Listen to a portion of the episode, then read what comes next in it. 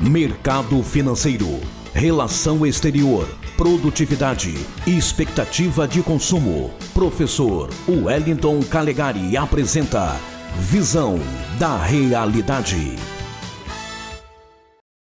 Boa tarde, ouvintes da Rádio Cultura, boa tarde, Espírito Santo. Aqui quem fala é o Wellington Calegari. E chama atenção uma questão na China. A maior empresa de construção civil e incorporadora imobiliária do país, um dos maiores gigantes do mundo, está à beira da falência, com uma dívida de aproximadamente 350 bilhões de dólares. Isso mesmo, meus amigos, quase o PIB da Argentina. E se essa empresa quebrar, estamos falando de um buraco gigantesco no sistema financeiro daquele que já se considera e já é considerado por muitos como a maior economia do mundo, a da China. O que isso significa? Bom, é preciso entender que a economia chinesa não é exatamente uma economia capitalista, como a pregam muitos, não é uma economia comunista, necessariamente comunista ao estilo soviético, nem é um, meramente uma terceira via, um termo ridiculamente fácil usado por alguns, mas que não significa nada. O que é economia chinesa? A economia chinesa é basicamente uma espécie de capitalismo de Estado. É basicamente uma mistura de iniciativa de iniciativa pessoal forte, pois a cultura do povo chinês é muito empreendedora, é muito trabalhadora, misturada com mecanismos de incentivo estatal e de forte opressão estatal. Você não faz negócio na China se você não tiver conexões políticas com o Partido Comunista local. Nenhuma grande empresa, nenhuma grande corporadora chinesa, nenhuma grande corporação chinesa como a Foxconn, a Huawei e outras existe sem ter membros do Partido Comunista Chinês em seu conselho de direção, em seu conselho de acionistas.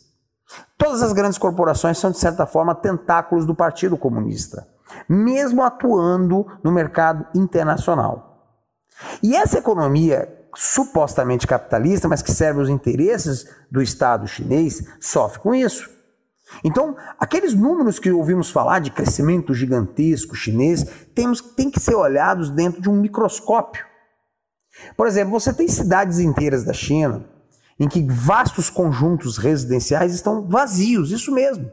Prédios de apartamentos vazios, você pode procurar no Google, você pode procurar no YouTube, edifícios residenciais chineses sendo demolidos sem sequer terem sido ocupados, enquanto que existem já favelas e cortiços em várias cidades como Guangzhou, Guangdong e outras. Por que isso acontece, Calegari? Simples.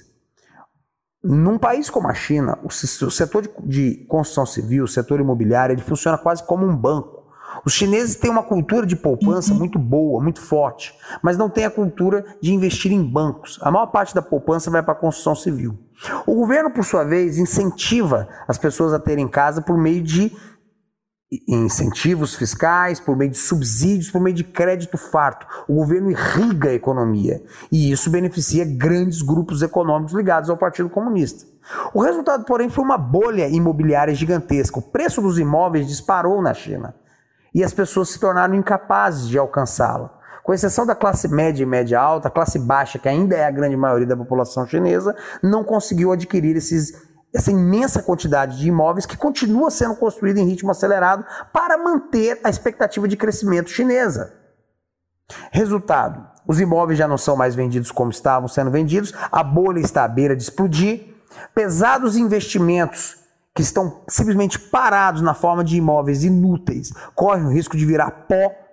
E grandes empresas, como essa imobiliária que eu citei no início dessa locução, estão à beira do colapso, podendo levar com elas todo o sistema financeiro chinês. E aí, meu amigo, o que o governo de Pequim fará? Ficar de mãos, de braços cruzados? Sem dúvida alguma, ele não ficará vai atuar, vai interferir fortemente na economia, como é o seu costume, mas qual será o resultado disso? Qual será? Conseguirão eles dar um impulso sustentável para a economia chinesa? Difícil. Dificilmente, pois a China já ultrapassou aquela fase de desenvolvimento econômico baseado na mera manipulação da mão de obra barata. Hoje o país depende, se quiser se desenvolver mais e mais, depende de inovação, tecnologia, empreendedorismo e liberdade. Inovação e empreendedorismo os chineses têm. Liberdade estão longe, cada vez mais longe de ter. E isso gera questões sobre o futuro da China e, principalmente, nos leva a um alerta, especialmente para aqueles que acham que o modelo chinês é um modelo a ser copiado. Aqui quem fala é Wellington Calegari. Uma boa tarde.